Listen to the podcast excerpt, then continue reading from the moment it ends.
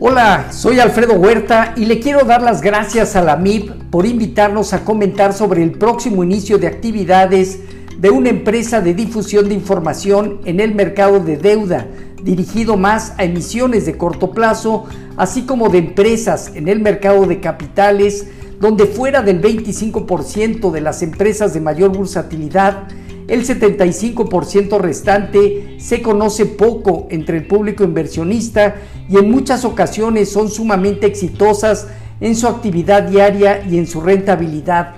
pudiendo ser de interés para el gran público inversionista en los diferentes plazos de inversión. Hablamos de esta empresa de difusión Indexity. Por ahora nos abocaremos más a la parte de mercado de deuda. Es importante el poder tener una empresa que ayude en la difusión de información en lo que respecta a emisiones de deuda de corto plazo en el mercado mexicano, tanto en la Bolsa Mexicana de Valores como en Viva, como respuesta a una necesidad de mercado.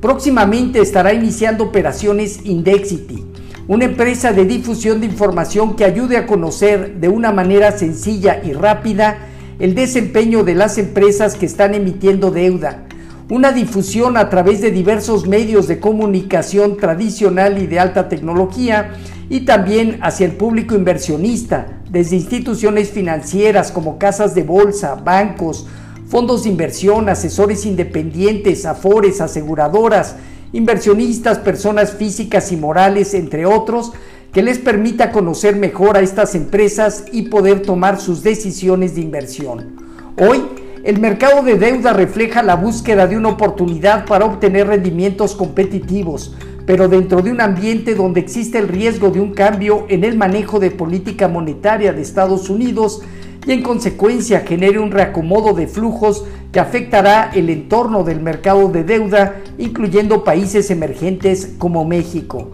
Actualmente, se vive un momento complejo, producto de la presión inflacionaria que registran materias primas como las energéticas, en donde los precios del petróleo, la gasolina y el gas natural, en lo que va del 2021, por ejemplo, registran incrementos entre el 45 y hasta el 110% ante la oferta y demanda que generan las economías de Estados Unidos, China y Europa principalmente.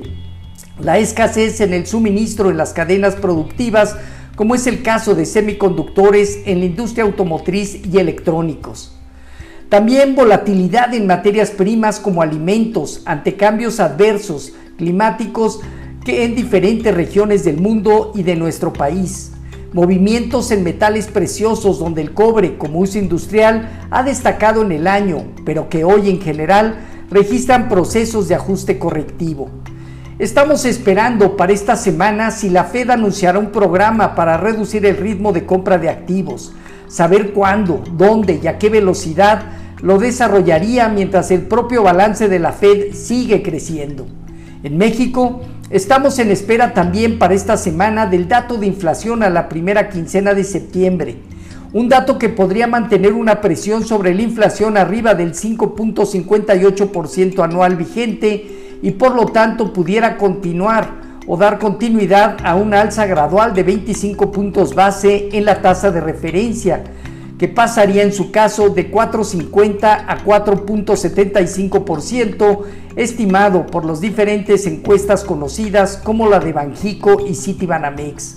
La curva en el rendimiento de las tasas de bonos gubernamentales se ha presionado al alza a lo largo del año entre 110 y 190 puntos base en los nodos referente a plazos de 3 y hasta 26 años como el M47. Pero ante todo esto, ¿qué sucede con las emisiones de deuda de corto y largo plazo de corporativos? Hemos visto en lo general que existe una gran liquidez en el mercado que han llevado de inicio a reducir el spread referenciado a TIE o alguna tasa de referencia. Emisiones de corto plazo que normalmente tenían un spread de 20, 30 o más puntos base, actualmente manejan spread en equilibrio con la TIE o, una tasa referente o de 5 y 10 puntos base. Por otro lado, existen importantes fondos de inversión, CIEFORES, aseguradoras, afianzadoras, fondos de pensiones privados y gubernamentales, eh, eh, estatales, personas morales, personas físicas, entre otros, que ante un tema de alta liquidez buscan conformar un portafolio competitivo. Hoy está el riesgo de alza en tasas de interés, pero con una reducción en los niveles de spread por el momento. Sin embargo, es difícil saber la calidad de una inversión en un corporativo donde pueda revisar de manera muy rápida y oportuna un tema de solvencia en el tiempo, la estructura del negocio como crecimiento en ventas, flujo operativo conocido como evita, la evolución de sus márgenes bruto, operativo, neto,